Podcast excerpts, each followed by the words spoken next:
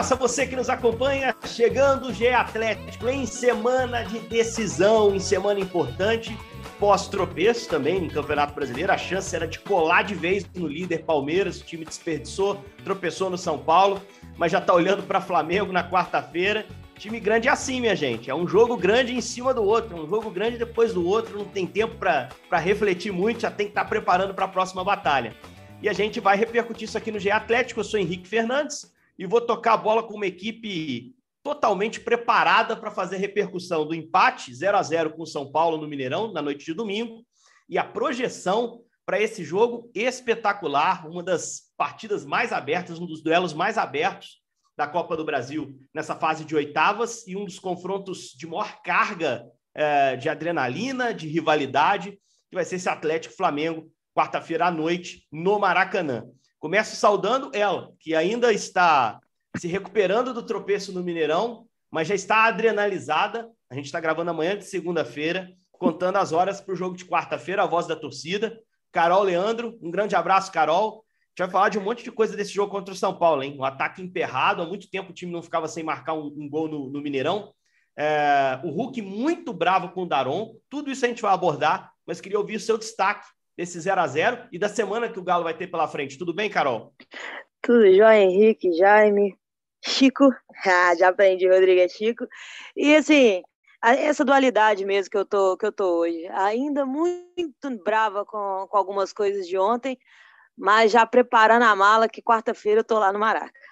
Já que ela chamou o Chico, a gente apresenta aqui o Rodrigo Fonseca, setorista do Galo, é, apelidado de Chico aqui no, no, nosso ambiente de redação. Conheci o Rodrigo como Chico, já lá atrás, quando estava começando em Belo Horizonte, também como setorista ainda da Rádio Globo na época. Chico já trabalhava também. E aí, Rodrigão, como é que foi esse jogo, esse jogo Atlético e São Paulo para você? O seu destaque dessa partida que acabou terminando no Oxo, né? Como eles dizem, placar Oxo, 0 a 0 Galo emperrou o seu ataque e não conseguiu colar de vez no Palmeiras, né, Rodrigo? Tudo bem? Um abraço, Henrique, Carol, Jaime, um abraço para todos que estão nos escutando. O Henrique, realmente é um jogo assim que tem assunto sobrando, né? Porque tem a questão do pênalti, tem a declaração polêmica do Hulk, que é muito importante a gente discutir, tentar entender o que foi isso, porque isso reflete aí para os próximos jogos do Atlético com o Daron capitano, e também tem a questão da atuação do Atlético. Como você disse, o ataque não produziu nada, não, não foi só a questão do pênalti. O Atlético jogou muito pouco frente, frente a um São Paulo desfalcado. Então, assunto não falta hoje, Henrique. É, o São Paulo fechou a casa lá, montou linha de cinco, para mim, pelo menos, vi uma linha de cinco ali com o Rafinha bem preso como um terceiro zagueiro e amarrou o ataque do Galo, que tinha um monte de gente boa em campo, tinha Nacho, tinha Zaratio de volta, tinha Jair de volta também, entrou bem, inclusive, o Jair no, no segundo tempo, uh, tinha Vargas como titular, Ademir no segundo tempo, uh, o ataque estava lá, Jaime Júnior, tudo bem, meu caro? Mas o gol não veio. É, um abraço, Henrique, Rodrigo, Carol, a toda a torcida do Galo. É, rapaz, esse jogo é, foi tão difícil como quanto o jogo do Campeonato Brasileiro do ano passado. Ano passado, o Atlético venceu o São Paulo por 1 a 0 com um gol do Jair. Quase o Jair fez nesse jogo também, uma cabeçada dele que passa perto da trave.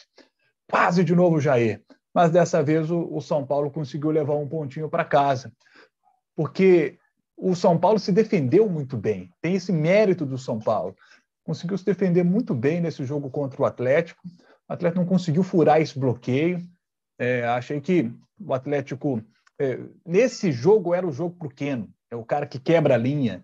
Faz muita falta o Keno. Bom ouvir o Turco dizer que essa semana provavelmente ele começa já a treinar. Pode ser que é, ele esteja é, relacionado para o jogo com o Flamengo já, quem sabe, para ficar pelo menos ali à disposição no banco, quem sabe para entrar alguns minutos no fim. É, será bom já vê-lo, como foi bom ver o Zarate jogando durante uma hora, como foi bom ver o Jair voltando, que encorpa mais o Atlético, né? Porque tá uma sequência, é uma sequência pesada de jogos né? do, do Atlético e é preciso ter mais gente aí para poder jogar. E o Galo sentiu muita dificuldade, né? Muita dificuldade mesmo de entrar na defesa do São Paulo. É, o Nacho, eu achei que o Nacho não conseguiu ter um jogo no nível que ele vinha mostrando nessa temporada. Isso fez naturalmente com que o Atlético não conseguisse quebrar essa. Porque quando, quando você tem uma situação que você não tem o Keno, o que, que você precisa? Você precisa de aproximação dos caras, principalmente Vargas e, e Hulk, né? Quando eles se aproximaram, saiu jogada, mas poucas vezes, sabe? Então, acho que faltou um pouco disso, né? Na aproximação dos caras para conseguir quebrar a linha do São Paulo e chegar.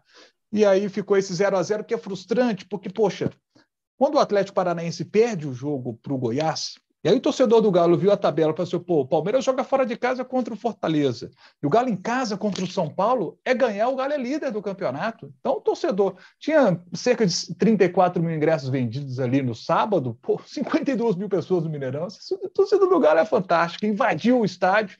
E é uma pena né, que não tenha saído com a vitória. Poderia ter saído ali naquele lance ali do Hulk, nós vamos falar já já, né? Porque esse lance aí é, é. polêmico. É. É, muita, muita crítica à arbitragem, nós estamos guardando esse tema, porque o Hulk foi além da crítica e trouxe para mim uma fala gravíssima no final do jogo.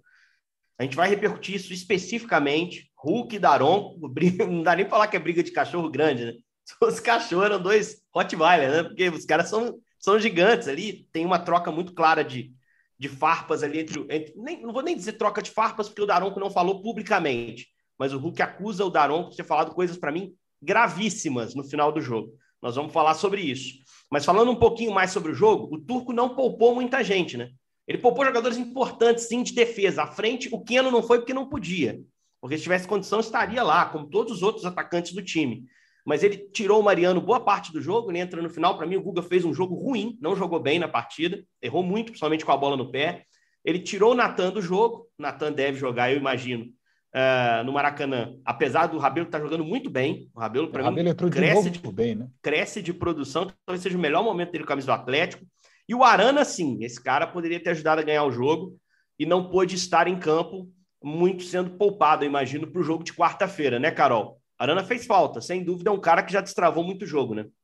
É, o Arana faz falta, né, Henrique? E principalmente a dupla Arana e Ken, porque não é só a presença do, do Arana, mas quando os dois estão juntos ali nessa ponta esquerda, que faz essa dobradinha, os dois já sabem por onde um passa, por onde encontra o passe para o outro, sabem jogar juntos. E é o que o Jaime falou, é o tipo de cara que quebra a linha. O Galo tem muita dificuldade quando pega um time muito retrancado e muito bem armado na defesa. Porque uma coisa, tem time que joga retrancado, mas não tem organização defensiva.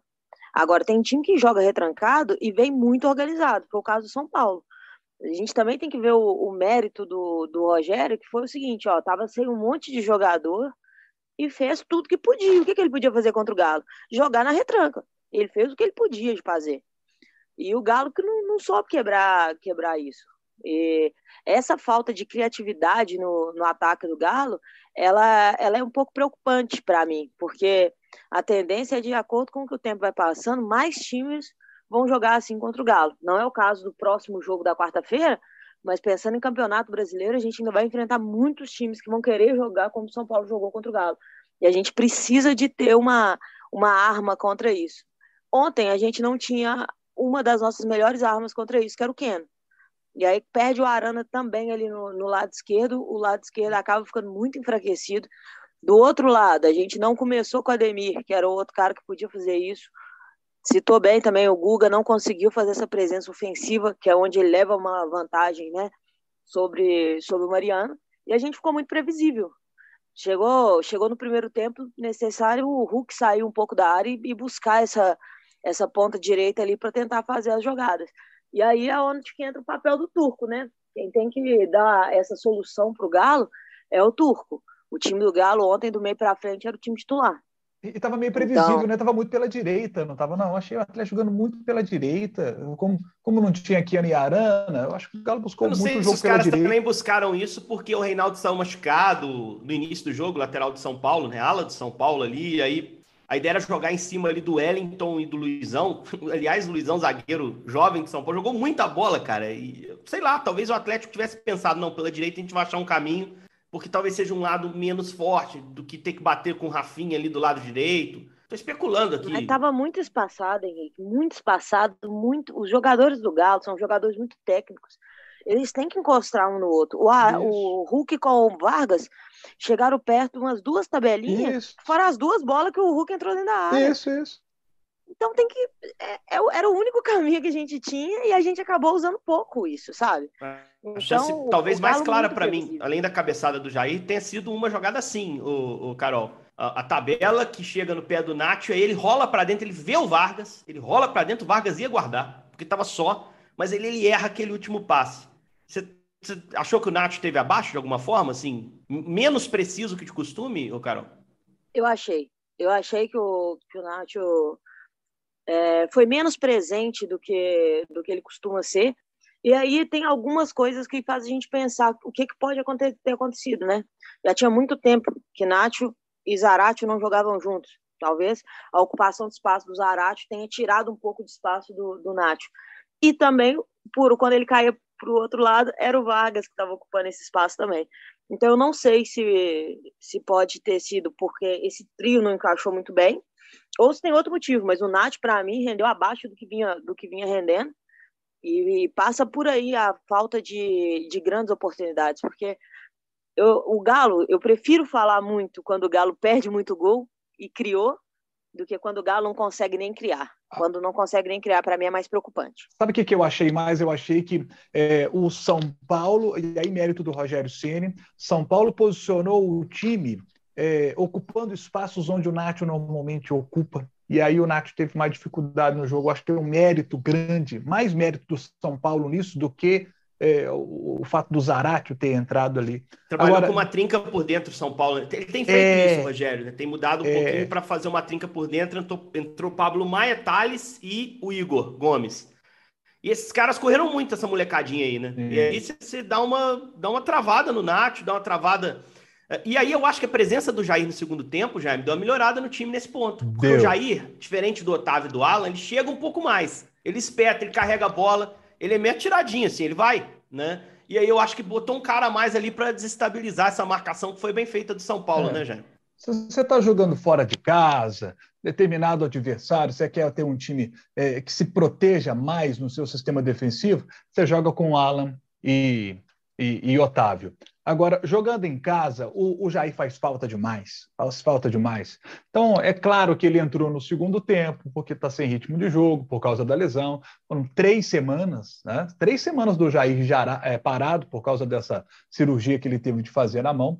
Mas o Atlético precisa muito do Jair. O Jair é fundamental nesse time. É, é Alan e Jair, o time titular e pronto. Ou Otávio e Jair. Jair é, assim, titularíssimo. Jair é imprescindível imperdível para o time o do time vinha sem Keno e sem Jair. Vou botar o Chico no jogo aqui, porque o Chico tá quietinho ouvindo aqui, também teve acompanhando a partida atentamente. Vou te dar a chance de falar do jogo antes, Chico, para depois a gente entrar na polêmica do Hulk, né? Mas até aproveitando para amarrar, assim, sem o Keno e sem o Jair, que era o cenário antes desse jogo, né? O Jair voltou. Se eu tivesse que escolher um para levar para o Rio na quarta-feira, eu escolheria o Jair. Então é ótimo o Jair já ter tido esses minutos, porque o Atlético precisa da sua defesa contra o Flamengo. Não vamos falar desse jogo daqui a pouquinho. Mas antes queria te ouvir também, Chico, sobre o, o jogo uh, em si. E aí a gente já começa a falar dos lances de pênalti que o Atlético reclamou, e que realmente são lances duvidosos, polêmicos, e sobre a declaração do Hulk depois do jogo, Rodrigo. Ô, Henrique, assim, realmente o Atlético muito espaçado, né? Explorando muito ali o lado direito. É, o Rubens ficou muito isolado ali. O Rubens jogou bem, teve uma partida é, consistente, mas ficou muito isolado e o Atlético Rubens de lateral na vaga ali. do Arana, né? Só pra gente. É, o Rubens joga de tudo, né? Jogou de lateral é na vaga meia, do Arana. Avançado e entrega, né? E sempre Dodô entrega. Entrega bem.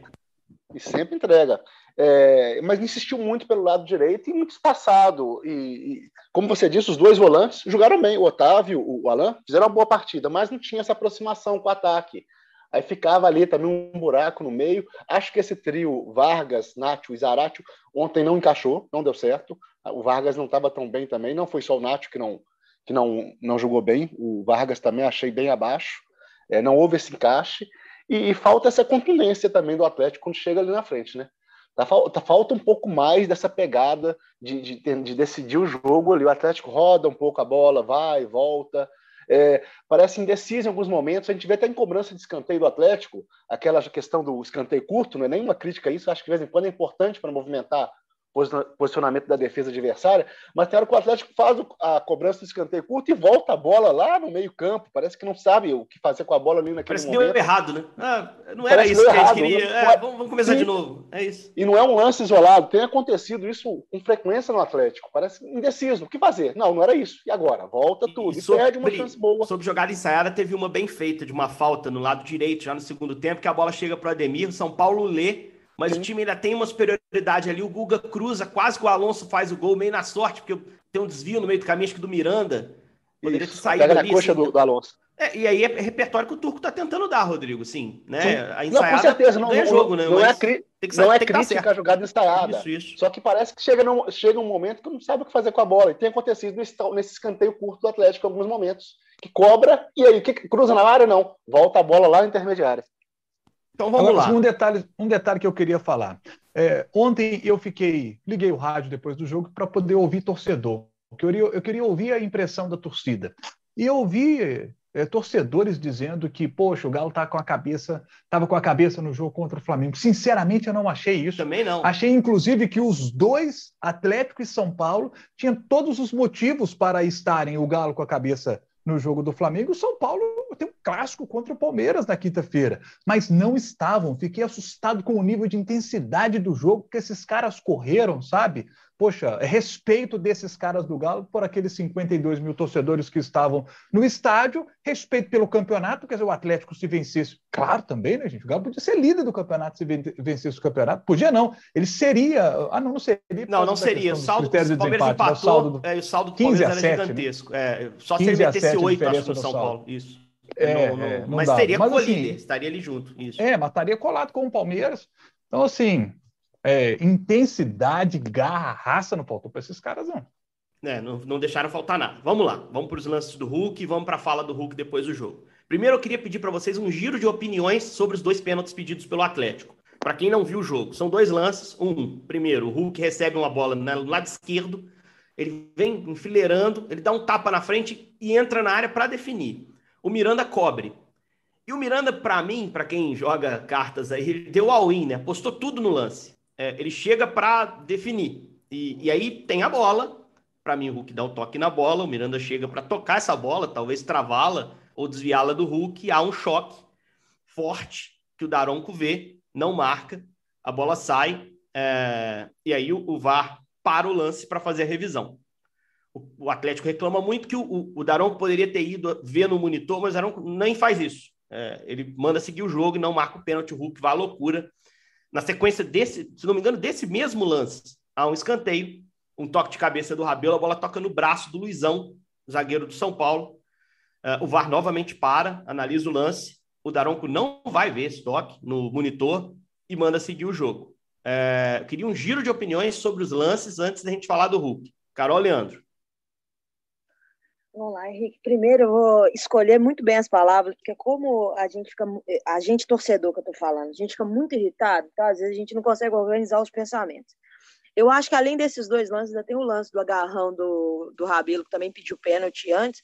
Eu acho que a gente tinha que analisar os três, os três lances com, com essa questão dos critérios a serem utilizados. O lance da mão, para mim, não é pênalti. O desvio do, do Rabelo estava muito próximo, o cara não tinha tempo de reação para recolher um pouco mais o braço. Só que a justificativa dada pelo Daronco não é real. Ah, estava totalmente colado. Não, não estava totalmente colado. Mas não é pênalti pela proximidade, o cara não abriu a, a, a mão na hora que voou a bola, nada disso. Então, para mim, não é pênalti. O lance do agarrão no rabelo, o jogador, acho que é Patrick, ele agarra o rabelo, na hora que a bola está no meio do caminho, ele solta o rabelo. Para mim, para mim, esse lance pode ser interpretativo. Esse é aquele lance que o Rabelo apara de cabeça, não é isso? A bola isso, até fica na área. Com o peito, com o peito, com o peito. É, apara de, de peito, isso. Mas ele prepara para alguém que está vindo, se não me engano, Vargas, enfim, eu estou lembrando desse lance. Isso. isso. Exatamente. Para mim, esse primeiro agarrão já, já cumpre a, a missão da falta, que é o, o, o, não deixar subir tanto, desequilíbrio, por aí vai. Só que eu ainda acho que ele é discutível. O do Hulk, para mim, é pênalti, é pênalti, claro, e na minha opinião, o Daronco tinha que ter dado esse pênalti em campo. Depois, se o VAR achar que não é, ele chama no, no na tele, lá no, no VAR, mesmo na TV, e mostra. Porque, para mim, o Daronco está passando a responsabilidade das decisões dele para o VAR. Para mim, ele estava muito bem posicionado para ver aquele lance. O Miranda, para mim, a questão do toca ou não toca na bola é irrelevante. Irrelevante, porque não existe essa regra no futebol. A regra do futebol é deve ser marcado um tiro livre direto se o jogador atingir de forma violenta ou com força desproporcional. E é exatamente isso que o Miranda fez. Né? Atingiu o Hulk com força desproporcional. Eu até acho que ele não toca na bola antes, igual todo mundo fala. Para mim, o Hulk toca na bola antes. Eu mas acho independente que é, o Hulk, toca, de tocar... Hulk toca antes. Isso. E mais, eu... Isso. Então. Vai lá, pode, pode mandar. É porque, para mim, independente disso, Henrique, porque vem aparecendo muito essa, essa, esse argumento, sabe? Mas esse argumento não está na regra. A força desproporcional, ela tá ali. Ele pega o Hulk com tudo. Aquele lance fora da área, Daronco não pensa duas vezes em dar falta. Então, não Daronco, qualquer árbitro. Não deu porque estava dentro da área, porque é um lance de pênalti. E para mim, esse lance, sim, é um lance de pênalti. E aí, sobre as questões do Daronco, eu acho que a gente vai falar depois. Né? Primeiro, só sobre os lances. Para mim, um, eu daria dois, mas eu entendo os outros dois lances não serem pênalti, mas o do Hulk, para mim, é pênalti. Jaime Júnior, vamos, vamos rapidinho nas opiniões, porque eu acho que rende muito mais o negócio do Hulk, sinceramente. É, o agarrão do, do, do, do Rabelo, para mim, ali não é pênalti, a bola no braço também não é pênalti. E o lance do Hulk com o Miranda, eu até agora eu não consegui ver uma imagem que me desse a certeza de quem tocou primeiro na bola. Na central do apito, Sandro Merahit é, entendeu que não houve a penalidade, ele acha que o Miranda chega a tocar primeiro na bola. Para o Sandro, Mas nenhum foi mim, pênalti, né? Vale é, citar. Para ele, achou é, que não deveria marcar nenhum. foi pênalti. Esse lance do. Esse, essa questão que a Carol cita, a forma como o Miranda chega muito forte na bola, tem lances desses realmente no meio de campo que você vê, o cara chega muito forte na bola pelo uso da força desproporcional. A gente já viu o árbitro explicando é, cartão amarelo nesse tipo de lance ali pela força que o cara, o cara usou tal. Então, assim, é um lance de fato muito polêmico. É, eu não consegui ver ainda essa imagem para me dar certeza de quem tocou primeiro na bola. Para mim, os dois tocam na bola. Eu vejo uma raspada do Miranda na bola, isso acontece, o Hulk também tocar na bola. Quem tocou primeiro, de fato, eu não consegui ver. Então, a, a, a meu ver, o árbitro de vídeo, certo? Ele também pode não pode também não ter tido essa certeza. E aí valeu a decisão de campo do Daronco, que decidiu não dar o pênalti. Para mim, um, uma coisa que, que eu tenho percebido nessa polêmica toda do Daronco com o Hulk, do, com o Hulk é o primeiro lance do Hulk no jogo. É, aos 15 mais ou menos do primeiro tempo, o Hulk ele, ele dá uma arrancada, é, o jogador do São Paulo tenta fazer a falta, ele escapa, ele não, ele não cai, né? E, e, e depois, na sequência, ele, ele cai. É, o, o, choque que existe com o Hulk ali, para mim, foi falta. Foi uma falta clara em cima do Hulk. Fiquei assustado o Daronco não ter dado a falta porque ele estava é, acompanhando de perto o lance. E ali, você olha o lance e fala assim, pô, será que isso tem a ver com a treta dos dois?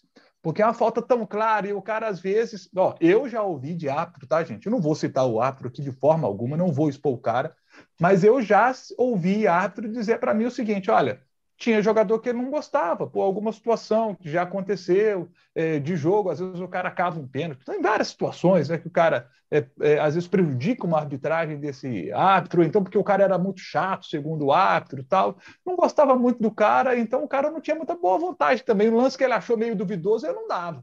Eu já ouvi isso. É, então, assim, também já. E acho então, que até sei de quem está falando, já, mas né? enfim. E aí, e aí, o, o, pode estar tá acontecendo isso com o Daronco em relação ao Hulk. Eu não posso cravar que está. A gente não sabe. Não é, a acusação dois, do Hulk eu não posso é essa. leviando aqui de apontar isso. Mas que acontece no futebol, acontece.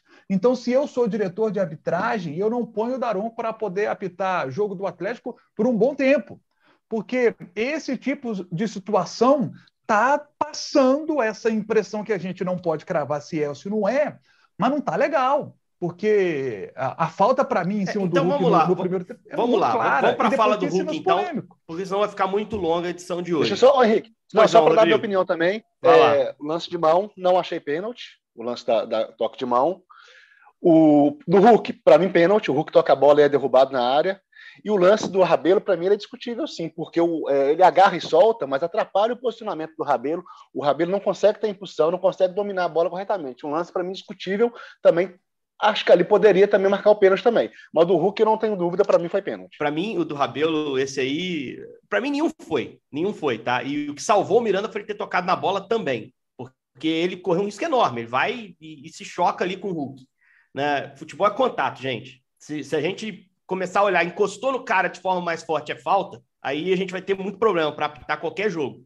É, se ele tivesse encostado só no Hulk, pênalti, não tem a menor dúvida. O Miranda correu esse risco, ele sabia que ele estava ali a ponto de fazer um pênalti, mas ele toca na bola. Tem um, um, ângulo que você pega atrás, você vê que o Hulk toca primeiro e ele toca, e a bola só sai porque tocou no pé do Miranda.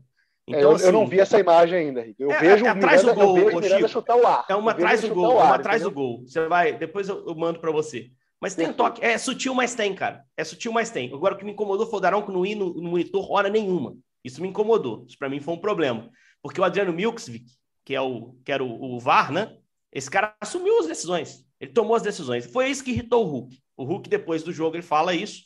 Mas aí o Daronco, depois da partida, quando o Hulk vai conversar com ele, o Daronco diz é, para o Hulk as seguintes palavras. É, vamos, palavras do Hulk, tá? Saí muito chateado hoje com o Daronco. Tenho muito respeito pelo Daronco, por todos os árbitros brasileiros. falei ali para ele. Quando estava acabando o jogo, ele falou: cuidado com o que você vai falar lá fora. Eu falei, por quê? Porque não é o último jogo que eu apito de vocês. Não é o último jogo que eu vou apitar seu. O Hulk entendeu isso como uma ameaça. Eu, particularmente, também, tá? E o Hulk jurou pelos filhos dele que isso foi falado. Não ouvi nenhuma testemunha falar que ouviu. Não ouviu o Daronco falar sobre isso. O que nós temos é uma fala do atacante do Atlético gravíssima, porque isso é uma ameaça direta ao jogador. Evidente que o Daronco vai apitar outros jogos do Atlético. É evidente. Peguei a lista de jogos que ele fez e só jogo grande. 1x0 no São Paulo ano passado, jogos do Daronco com o Hulk em campo. 1x0 no América ano passado, 2x1 contra o Fluminense, jogo de Copa do Brasil, 1x0 pro Flamengo, jogo do Maracanã, 2x2 com o Palmeiras, reta final de campeonato em São Paulo, e a final da Copa do Brasil, 2x1, jogo de Curitiba. Esse é ano, 2x2 Supercopa. Não, não, não.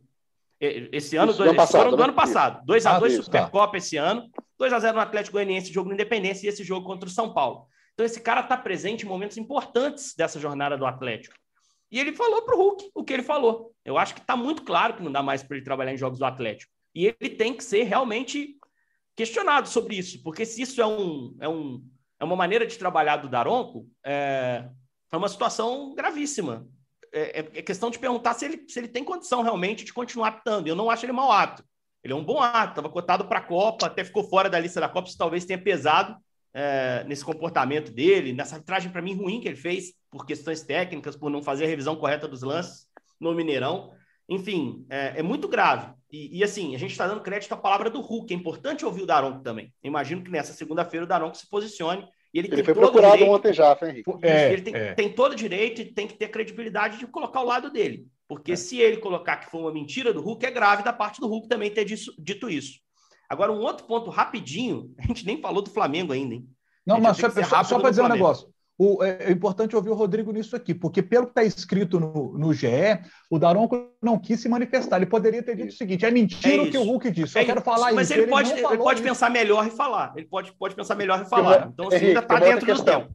Henrique, já rapidinho, 30 segundos. O, a CBF grava a conversa do jogo toda. Isso. Tem a gravação. A gente não, a CBF agora pode disponibilizar essa gravação não, é isso. não somente no lance Você, do VAR. É isso. Mas do é restante é do jogo, para a gente ver o que, que o, o a, a conversa do, do Daronco e do, do Hulk pode ter sido gravada, né? Perfeito. E aí a gente vai ter isso muito claramente. Agora, é, é, é bizarro se o Daronco falou isso sabendo que estava sendo gravado. Né? É bizarro. Então, tomara que a CBF trabalhe rápido. E isso é muito grave. Para mim é muito grave. Você não pode jurar um cara, por mais que a gente saiba, ah, acontece, o juiz tem juiz que não gosta de jogador, que pega birra é, é, muito grave uma ameaça direta como essa, ainda mais de um ato de ponto, um jogador de ponto envolvido nas principais competições. Agora, um ponto rápido antes de a gente falar do Flamengo: o Hulk provoca isso. O Hulk fala demais com o juiz. Ele tem que mudar isso porque só prejudica. Isso só prejudica o próprio Hulk. Isso só prejudica o próprio Hulk. No ano passado ele deu uma maneirada. Esse ano voltou. Esse ano voltou, toda hora em cima do cara tem um lance. É, que eu estava vendo o jogo na transmissão, que tem uma imagem fechada no Rafinha, lateral de São Paulo, zagueiro de São Paulo. O Rafinha falando pro Hulk: calma, Hulk, ele vai te expulsar. Rafinha ouvindo o que o Hulk estava falando pro Daron. Né? Então, assim, cara, uma hora ele vai ser expulso, vai prejudicar o Atlético, isso está muito claro. A, a, notícia corre quando o Hulk fala muito na cabeça do Daronco. O Daronco liga para o Wilton, tá, para o Klaus, para o Zé, para o João, para os outros atos. Os caras vão saber que o Hulk é um cara chato. E isso leva o Atlético a ter uma predisposição negativa em relação ao Hulk. E tem lance que é interpretativo, a gente cansa de falar aqui. E isso vai pesar contra o atacante. Então, acho que o Hulk, pô, experiente como é, segura a onda, velho. A gente já viu isso acontecendo um monte, com um monte de jogador. Com um monte de jogador. E o Hulk é muito visado, cara. É normal tentarem parar ele com falta. Então tem que tomar um pouco de cuidado, porque existe um clima negativo em relação a pênaltis do Atlético, que já vem desde o ano passado, que envolve o Flamengo, que também usou isso publicamente, dizer que o Atlético tinha pênalti demais, esse ano não teve ainda no brasileiro. Então, tudo isso, cara, gera um, um, clima que você tem que usar a seu favor, não pra, você tem que tentar mudar o seu comportamento e trazer a favor do Atlético. Porque hoje o clima para dar pênalti para o Atlético é contra o Atlético. Né? Essa é a situação que está tá permeando. Mas esse caso do Daronco é importante ouvi-lo. Ele não quis falar, tomara que ele volte atrás e tente explicar, tomara que tenha gravação para a gente definir de uma vez por todas tudo que está acontecendo com ele. Vamos falar um Oi, pouquinho do Flamengo? Pois não, Carol. Deixa eu só falar, falar uma, finalizar aqui sobre esse assunto do Daronco, porque tem uma coisa que eu acho que eu acho que é muito grave é, em relação a essa ameaça dele, porque agora, na minha opinião, já não interessa mais se vão tirar o Daronco dos jogos do Galo ou não exatamente por esse corporativismo que você falou que tem na arbitragem. E tem que ter mesmo, eles têm que ser unidos e um vai comunicar com o outro. Ou seja, se a ameaça já aconteceu, se ele avisou para o Hulk que não era para falar nada e o Hulk já falou, o Hulk já vai sofrer essa, essa consequência, independente de quem apite. E eu concordo que o Hulk é um cara visado, o Hulk vai sofrer falta e é exatamente para isso que o árbitro está ali. O Daronco tem muito tempo que ele decidiu que ele ia ser aquele árbitro que deixa o jogo correr, que dá pouco cartão, que dá pouca falta. Só que ele passa do ponto. Não é só sobre o jogo de ontem. Tem muita falta que o Daronco passa de, de não dar, igual essa primeira falta do Hulk, por exemplo, que às vezes tem um impacto psicológico no jogo. Falta quando você não tem que dar qualquer contato, mas quando tem falta, você tem que dar a falta. Ontem o Daronco deu umas três vantagens. Isso vai, foi para o Galo e foi para o São Paulo. Vantagem com a bola voltando lá no meio de campo. Isso não é vantagem. Vantagem com a bola voltando para a sua defesa. Isso não é vantagem. Então o Daronco, ele, ele vestiu um personagem de que ele queria ser como, como árbitro. E esse personagem hoje é maior do que o próprio do que o próprio Daronco. Ele, cada dia que passa, ele é mais aparecido. E sobre a rivalidade dele com o Hulk, ele falou sobre isso num podcast aí web, falando isso, falando que um dia falaram muito do Hulk Daronco em campo no mesmo jogo, que ele fez questão de, de chegar perto do Hulk para a televisão mostrar que ele era maior do que o Hulk. É, então, assim, o Daronco, eu, além de tudo, é infantil. Quero tomar que foi brincadeira, sinceramente, porque não é possível. Eu, acho, cara, não, eu só acho que ele é infantil, ô Henrique, é parecido demais. É. Entendeu? No, num campo de futebol, se você quer ser a estrela, você tem que virar jogador de futebol. Como não é o caso dele, ele não tem que aparecer. É um absurdo a gente estar tá gastando mais tempo para falar do Daronco hoje do que para falar do jogo de quarta-feira. E é exatamente disso que ele gosta. É, eu espero não ser repreendido depois por fazer um podcast longo demais aqui. O Rogério não gosta, o Rogério gosta de mais edição mais, mais curtinha. Vamos falar do Flamengo, gente, um pouquinho desse jogo decisivo de quarta-feira que é um jogo extremamente importante para a temporada do Atlético, vale grana, vale orgulho, vale a possibilidade de ser campeão da Copa do Brasil acima de tudo, né? É... O, Rodrigo, como é que o Atlético vai para esse jogo, cara? O que, que você acha que o Atlético vai pôr em campo em termos de jogadores à disposição é... e de estratégia também para confirmar essa classificação? Abriu o caminho 2 a 1 no jogo de ida. Qualquer vitória do Flamengo por um gol de diferença provoca pênaltis. É, vitória por dois ou mais gols de diferença do Flamengo, o Flamengo passa. Qualquer empate é do Galo, e se o Galo ganhar, evidentemente, ele segue adiante. Como é que chega o Galo para esse jogo do Maracanã, Rodrigo? É um jogo totalmente aberto, né, Henrique? O, o, o gol que o Atlético sofreu no Mineirão mudou um pouco o panorama ali. Seria uma vantagem muito boa, 2 a 0 2 a 1 deixa tudo muito aberto. O Atlético chega aí um pouco mais encorpado, né, com mais opções para o Turco. É, o Jair voltando. O Ademir não começou porque estava é, recuperado de Covid recentemente. Pode ser que ele tenha o Keno por alguns minutos. Então vai, passa a ter um pouco mais de opções. O Mariano voltando. A zaga ali vai ficar uma dúvida, hein? O Igor Rabelo vai merecer essa vaga no lugar do Nathan Silva? Nathan Silva titular, mas vem e tem entrado em alguns jogos. Então chega um pouco mais encorpado, melhores condições para um jogo que vai ter muita pressão, mas o Atlético tem um time experiente. O Flamengo está batendo muito em cima disso, de transformar o Maracanã no inferno. O Atlético entrou um pouco nessa pilha também, exigindo segurança de autoridades, CBF, STJD. Então tem, tem todo um clima muito pesado, é, no, uma atmosfera, né? É, fora do, do, do, das quatro linhas também desse jogo, de um clima, de uma atmosfera pesada, de muita pressão. Mas o Atlético tem time experiente e este ano, apesar desses altos e baixos, o Atlético nos grandes jogos tem ido bem. Supercopa, jogos contra é, na final do Mineiro, o Atlético foi bem também na, na, na Libertadores. É, nos grandes jogos, o time tem dado uma resposta.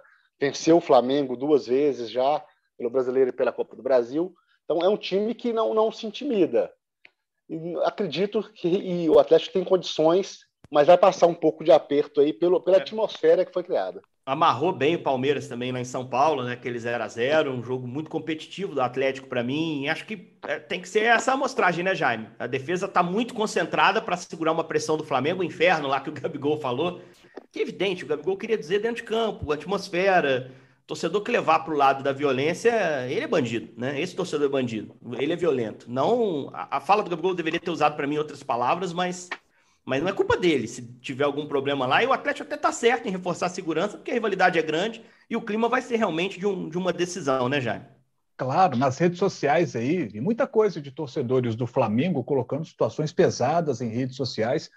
A preocupação, ela existe e ela tende a acontecer, e o Atlético tomou as medidas que podia tomar, fez certo, tomou todas as medidas que podia tomar. Espero que as autoridades consigam dar a segurança necessária para os torcedores do Atlético que vão ao Maracanã, a Carol estará entre eles, e o time do Atlético, que não aconteça aquela coisa de arremesso de pedra no ônibus, estou com muito receio em relação a isso. Tomara que a gente tenha apenas uma grande festa dentro do estádio, aquela festa do futebol que a gente sempre espera ver. Sobre o time, eu tenho uma dúvida em relação, por exemplo, Jair e Zarate são dois titulares da equipe do Atlético mas são dois jogadores que estão com menos ritmo de jogo em relação aos demais. É, escalaria os dois nesse jogo? É, Jair é um jogador, para mim, imprescindível no time do Galo. Bota Jair e Zaratio no jogo. É, é um jogo que o Flamengo vai para cima do Atlético. Naturalmente, a gente imagina dando espaços para os contra-ataques. É jogo para o Ademir, que é o cara da velocidade, para poder levar o Galo ao contra-ataque e, e, dar a bola para o Hulk matar o jogo. Acho que tem uma cara de jogo para o Ademir. Carol, sua parte também, para a gente fechar a edição de hoje. O que, você espera do Galo? Qual que você acha que vai ser a escalação? Qual a chave para passar de fase? Eu acho que volta o Jair para essa consistência do meio de campo do Galo. Jair é um cara alto também, então, para a bola aérea, ele ajuda. E o Galo vai ter que preocupar com isso, porque sofrer pressão, a, questão, a tendência de muito escanteio no jogo é muito grande. Então, eu acho que o Jair volta para o time. Zarate, eu já não estou tão confiante assim do retorno dele, exatamente porque eu acho que o Galo vai buscar esse contra-ataque com, com Ademir e Hulk ali, na, ali no ataque, né? Buscar esse contra-ataque e conseguir fazer um gol antes do Flamengo vai deixar o Galo ainda mais confortável no jogo. Eu espero o Galo jogando totalmente buscando contra-ataque, tendo consistência defensiva e tentando matar o jogo nos lances que, que proporcionar. É, vai Minha ter que ser. Mãe, né, Jair, que estamos esperando isso aí, porque eu vou estar no, vou estar no Maracanã, isso aí é, também não é uma coisa tão, tão boa, que até hoje a gente tem que preocupar tanto assim com segurança do clube, da polícia, tem que fazer um esquema, mas já que ainda é necessário que seja feito. E a, a questão do Maracanã é o seguinte: o, a torcida do Flamengo tem que ir lá fazer o papel dela e apoiar. Claro, claro. E, e, a gente vai estar tá lá para o mesmo, para calar o Maracanã, como a gente já, já fez algumas vezes, e buscar essa classificação junto com o Galo. E a torcida do Galo está nessa. E eu acho, o Jaime comentou sobre a torcida, alguns jogadores, alguns torcedores acharem que o Galo estava com a cabeça no, no Flamengo. Eu acho que as únicas duas horas dessa última semana que o Atlético não pensou no Flamengo foi exatamente ontem, durante o jogo. É isso aí. Vamos ver o que vai acontecer nessa quarta-feira, jogando às nove e meia da noite. Maracanã com o Carol Leandro lá e o time do Atlético também focado para o grande jogo dessa semana. Galera, eu vou agradecer vocês. Maior edição de todos os tempos, em duração, sem dúvida. Não sei se vai ser maior em audiência, se vai ser a edição mais divertida, mas em duração, sem dúvida, muito assunto. É, a arbitragem é, fala do Hulk, jogo com São Paulo, que é pesado, e principalmente esse jogo contra o Flamengo também na quarta-feira. Quinta a gente volta. Agradeço demais a Carol, ao Jaime, ao Rodrigo Fonseca, setorista do Galo que esteve com a gente, ao Rafael Barros, que coordenou a gente na gravação, e peço a você que esteja com a gente de novo na edição de quinta do nosso GE Atlético. Valeu, galera, um abraço. Apita pela última vez.